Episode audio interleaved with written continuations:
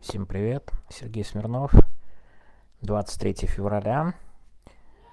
Между прочим, неделя, как убит Алексей Навальный. Я, кстати, даже оговорюсь, мы пока точно не знаем дату его убийства. К сожалению, подробностей мало. Мы ориентируемся на 16 но я не могу сказать, что версия про 15 она как-то меня, скажем так, удивляет, потому что все может быть, полная непрозрачность пока. Я вчера говорил о похоронах Навального. Сегодня я немножко разовью свое обращение, но сначала начну с похорон. еще раз, я вот, знаете, это сказал, и у меня, как вчера, лучше не становится с точки зрения дикости слов, которые я говорю. Простите. Дикости слов, которые я говорю, но давайте попробуем сосредоточиться. Смотрите. Сегодня следователь поставил ультиматум маме Алексея Навального, что либо вы соглашаетесь на тайные похороны, либо мы его похороним тайно. это, конечно, давайте так. Я не хочу в каждой голосовом сообщении говорить о морали, о человечности. Давайте просто сразу... Это вообще правильные, хорошие разговоры, но я не хочу это развивать, все дикость предложений и отношения абсолютно бесчеловечного я не буду постоянно подчеркивать. Давайте мы считать это будем по умолчанию. Я о другом скажу. Вообще кажется, да, что вот этот ультиматум, это прям какая-то какая-то красная линия, что-то еще, но я как раз обращаю внимание, что это скорее свидетельствует о не самом, скажем так, уверенном положении следователей и тех, кто решает вопрос по похоронам Навального, потому что ставить ультиматумы и давайте вот у вас есть три часа, свидетельствует о том, что на самом деле, видимо, они ничего нормального для себя и так, чтобы это выглядело прилично, предложить не могут. Давайте прямо сразу сейчас к худшему варианту перейдем, то каким образом угрожает а, следователь. Мы сегодня все будем много вариантов разбирать. То, как угрожает следователь, посмотрим. Окей. Я как раз считаю, что проговаривать все это надо. Алексея Навального хоронят на территории колонии. Дикий вариант. Скорее всего, не будет. Но окей. Возникает вопрос. А решит ли это проблему с похоронами Алексея Навального? Мать туда не допустят, место, скорее всего, не покажут. То есть вопрос останется и очень большой.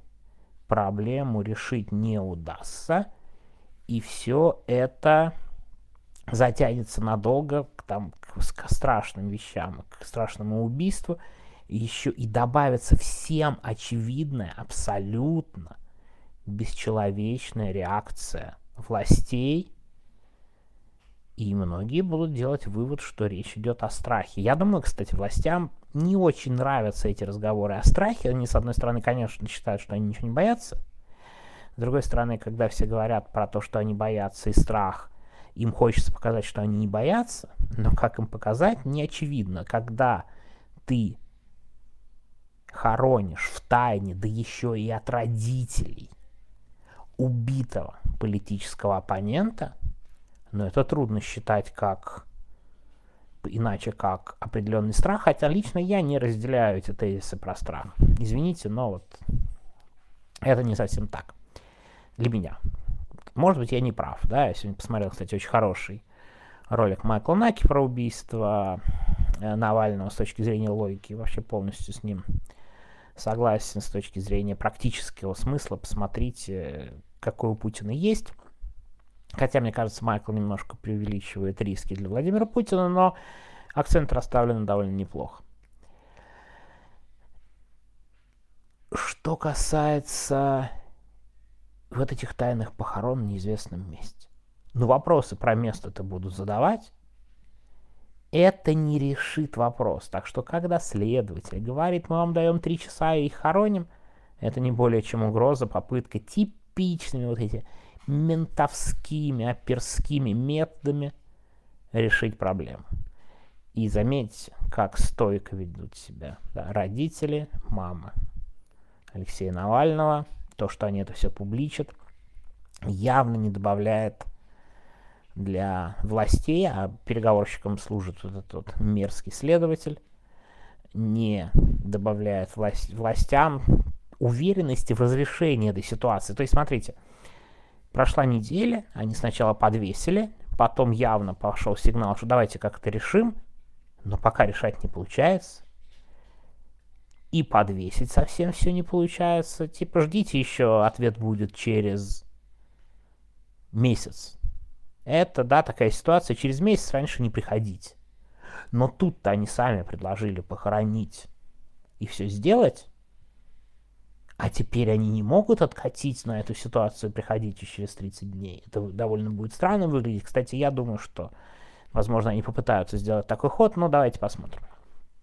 Так решит эту проблему для них тайное захоронение либо в неизвестном месте, либо на территории колонии, либо в Салихарде. Да не решит. Ну, то есть это решит проблему, что туда не будет массового наверное, приезда людей, да, и поклонения, которые могли они бояться, мне кажется, чего в Москве, что могила Навального станет центром притяжения людей. Кстати, тут такой опыт исторический, это не новость. В советское время так было. Ну, то есть я вот в Литве, у меня был ролик об этом, что на могиле Рома Соколанте, это молодой человек, который покончил с собой в центре Каунаса, протестуя против советского режима в 1972 году, и потом вспыхнули очень серьезные волнения в Каунасе, ну и в других литовских городах, ну, прежде всего в Каунасе, да. Так на его могиле в Советском Союзе, да, разрешили похоронить, и были похороны, кстати, вот обращаю внимание, а к вопросу о сравнении. До там много лет дежурил наряд милиции. Вы представляете, сколько полиция будет дежурить и пугать, и всех переписывать, еще протоколы оформлять, если могила Алексея Навального будет публичная. И эту проблему, может быть, они решат не публичными похоронами. Но зато они решат другую проблему абсолютно бесчеловечного поведения. В принципе, они, конечно, могут сделать рожу кирпичом совсем-совсем, но тут совершенно понятны апелляции к полному сатанизму, и тотальному злу с их стороны. Что вы даже не дали похоронить, придумав какую-то чушь и поводы, и просто. И в то же время обвинение, что они боятся даже похорон Москве. Так что проблему это для них сильно не решит. Не решит. Ситуация для них нерешенная. Я буду ждать каких-то дальнейших событий здесь. Я думаю, мы какие-то новости еще узнаем если они похоронят Алексея Навального в тайне, если да, вот они могут психануть и это сделать, мне кажется, для них это глобально проблему не решит. На некоторое время да, но зато это будет на годы вперед железобетонный аргумент их тотальной бесчеловечности. Ну, среди прочих, но тем не менее. Это про ситуацию, так что ждем ее развития. А теперь в продолжении свои мысли из э, короткого обращения, когда я призывал подумать вот тех, кто сейчас участвует в схеме, я начал бы вот с чего. Одной из задач независимого расследования, помимо, я думаю, тут теперь их становится больше, помимо установления виновных в убийстве Алексея Навального, это еще и установление людей, кто вот так на весь мир громко поступает тотально бесчеловечно. Этот, этот сюжет, он не уйдет из мировых СМИ с, по поводу похороны тела. А значит, будет к нему большое внимание, а значит, одна из задач, конечно же, обнаружить всех людей, кто участвовал в принятии решений. Ну, давайте, некоторых людей мы знаем, кто принимает участие в судьбе Навального. Это, соответственно, Следственный комитет, это администрация президента и наверняка ФСБ. Установить конкретных людей оттуда мы знаем только лидеров вот этих группировок, организованных преступных этих учреждений. Понятно, Кириенки всякие, его заместители. Максимальное количество людей, широкое, знаете. Тут кто не участвует, у них, мне кажется, есть возможность уйти и об этом рассказать, но для этого им придется уезжать из России и честно об этом рассказывать, да? Будет установлено, я, по крайней мере, надеюсь, те, кто принимал решение, уж непосредственно вы видите следователя, мы уже знаем по имени, что он разговаривает с Бастрыкиным, понятно. Нет никаких сомнений, что начальник управления по, да, по региону Следственного комитета и все его заместители в курсе ситуации, вот они все. И эти люди, чем вот будет бесчеловечнее решение, тем больше к ним будет внимания, всякие черные блокноты и прочее, это понятно. Когда все это будет раскрыто, мы видим, как западные страны реагируют. Я тоже не сомневаюсь, что все эти люди, все эти исполнители попадут в все санкционные списки. Вы помните, мы вчера говорили, позавчера, наверное, говорили про санкции и про то, что вот англичане ввели санкции. Ну, заметьте, англичане ввели новые санкции, Британия, Великобритания. Те санкции были символичные, но, что довольно важно, фамилии, все это теперь прозрачно известно. Эти же санкции наверняка ведут и страны Евросоюза через некоторое время против этих людей, но может не очень быстро, но тем не менее. И вот эта вот гроздь исполнителей, она будет висеть на открытом месте, на заметном, бесчеловечном, всем абсолютно понятном. Прозрачные люди. И у них, в принципе, есть три варианта дальнейших. Один для них самый лучший и хороший. Режим Путина условно вечный. Они всю жизнь служат этому режиму, ну да, они ездят в европейские страны, у них там нет каких-то возможностей, у детей карьера только в России, за границей она невозможна и так далее. Ну, то есть у тебя вот жизнь э, несколько замерла. Я, кстати, думаю, что постепенно и даже их поездки в другие страны будут накрываться или не рекомендованы будут им. Ну вот ты сидишь в России, Сделаешь ли ты большую карьеру? Ну, может быть, кто-то из исполнителей сделает большую карьеру, но все явно не сделают. Слишком много заметных людей. Зачем вы нужны? И это для них самый лучший вариант, подчеркиваю. Лучший вариант при вечном режиме Путина. Ну, я это называю в кавычках вечным режимом, да, ну, вот эти вот исполнители, с ними все хорошо. Второй, и, кстати, я этот вариант не считаю самым вероятным, потому что именно путинский вариант, как путинский, он после смерти Путина, скорее всего, поменяется в какую-то сторону. Ну, да, не знаю, можно взять смерть Сталина. Никакой сверхсильный оттепель не произошло. Некоторые произошла, но я думаю, что самый вероятный сценарий в России он такой, а этим людям не так много лет. Ну, под 50 будет к годам смерти, 55 как раз таким самое время посидеть в тюрьме лет 15-20 после этого. Потому что вот эта гроздь очень заметных людей, это будет один из очень удобных механизмов, даже если придут мягкие путинцы, наказать за перегибы путинского режима и за его особую бесчеловечность. И вот они, наши голубчики, как на ладони, Посмотрите, на, слева направо. Раз, два, три, четыре, пять. По каждому плачет тюрьма. Туда они и отправятся, плюс-минус.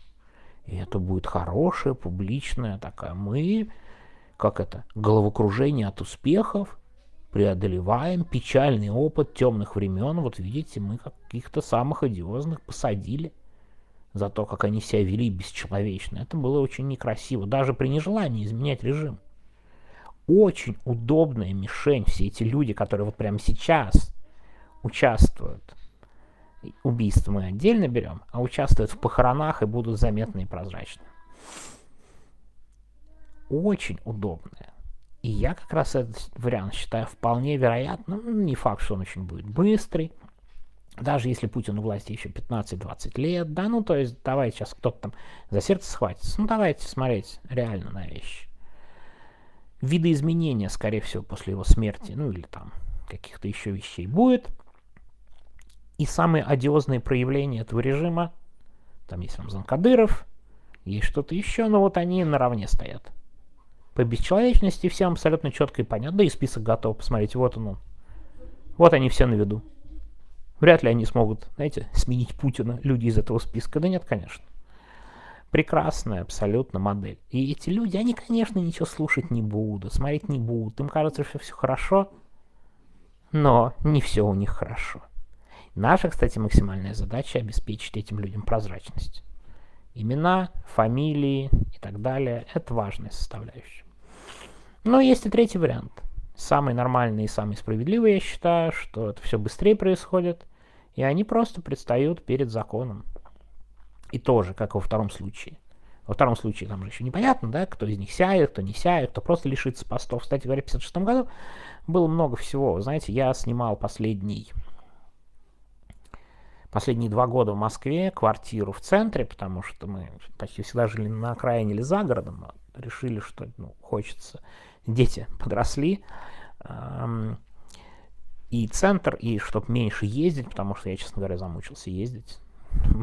Честно признаюсь, а, в садик жил в Подмосковье, и в садик очень было тяжело ездить, и мы что-то посоветовались и решили снимать квартиру в центре, и мы снимали квартиру в доме, в таком хорошем доме на Маяковской, ну, неважно уже, на самом деле. Да, можно уже говорить, знаете, о прошлой жизни довольно таком хорошем доме. Ну, довольно, правда, квартира была такая, по-моему, не ремонтировавшаяся с момента строительства. Ну, неважно, ладно, это другой вопрос. Дом был для сотрудников МВД. И, короче, я посмотрел на людей, кто там был, их родственники, наследники, и обнаружил, что квартира одного из, да, вот, соседей на, на фамилию, я погуглил эту фамилию, оказалось, что дед этого человека, мне вернее сказала одна из соседок, дед этого человека, бывший замначальник ГУЛАГа, и знаете, я посмотрел его биографию, нет, его не посадили. Но его то ли в 55-м, то ли в 56-м году разжаловали в рядовые, сняли все награды, все звания и отовсюду вышвырнули. Ну, я надеюсь, следующая даже мягкая после путинская власть не будет такой мягкой. Но это вот нормальный сценарий, но тем не менее, вот эти исполнители не нужны, эти громкие фамилии не нужны, от них избавиться, ластиком стереть. Даже для российского государства это очень типичный ход. Но я говорю, и третий вариант, просто посадить их в тюрьму уже при там, прекрасной России будущего, другой России будущего, чтобы они сдавали всех, давали показания, там, конечно, наказания будут максимальные. Потому что статьи Уголовного кодекса они нарушают уже сейчас. Это я помимо убийства говорю, да? И угрозы, и запугивание, и надругательство над могилами, на которые подала сегодня мама Алексея Навального. Ну, то есть много всего, и явное превышение должностных полномочий. Ну, сядут надолго, Вскроются и другие преступления, в которых я не сомневаюсь в дальнейшем. Такие три сценария. Даже при абсолютно идеальном первом сценарии это люди, которые у всех на виду в санкционных списках и с плохими перспективами. И при этом этот сценарий, на мой взгляд, не самый вероятный в ближайшие там, 20-25 лет. Ну, они, конечно, не задумываются, они слишком тупые для того, чтобы слушать, смотреть, читать. Но нам проговорить, мне кажется, это все стоит. И я надеюсь, что мы еще увидим развитие событий. А я подчеркну, нашей главной задачей становится определение максимальное прозрачность всех людей, которые принимают эти бесчеловечные решения, в них участвуют и им потворствуют, и от самого главного начальника – до самого мелкого исполнителя. На этом сегодня все.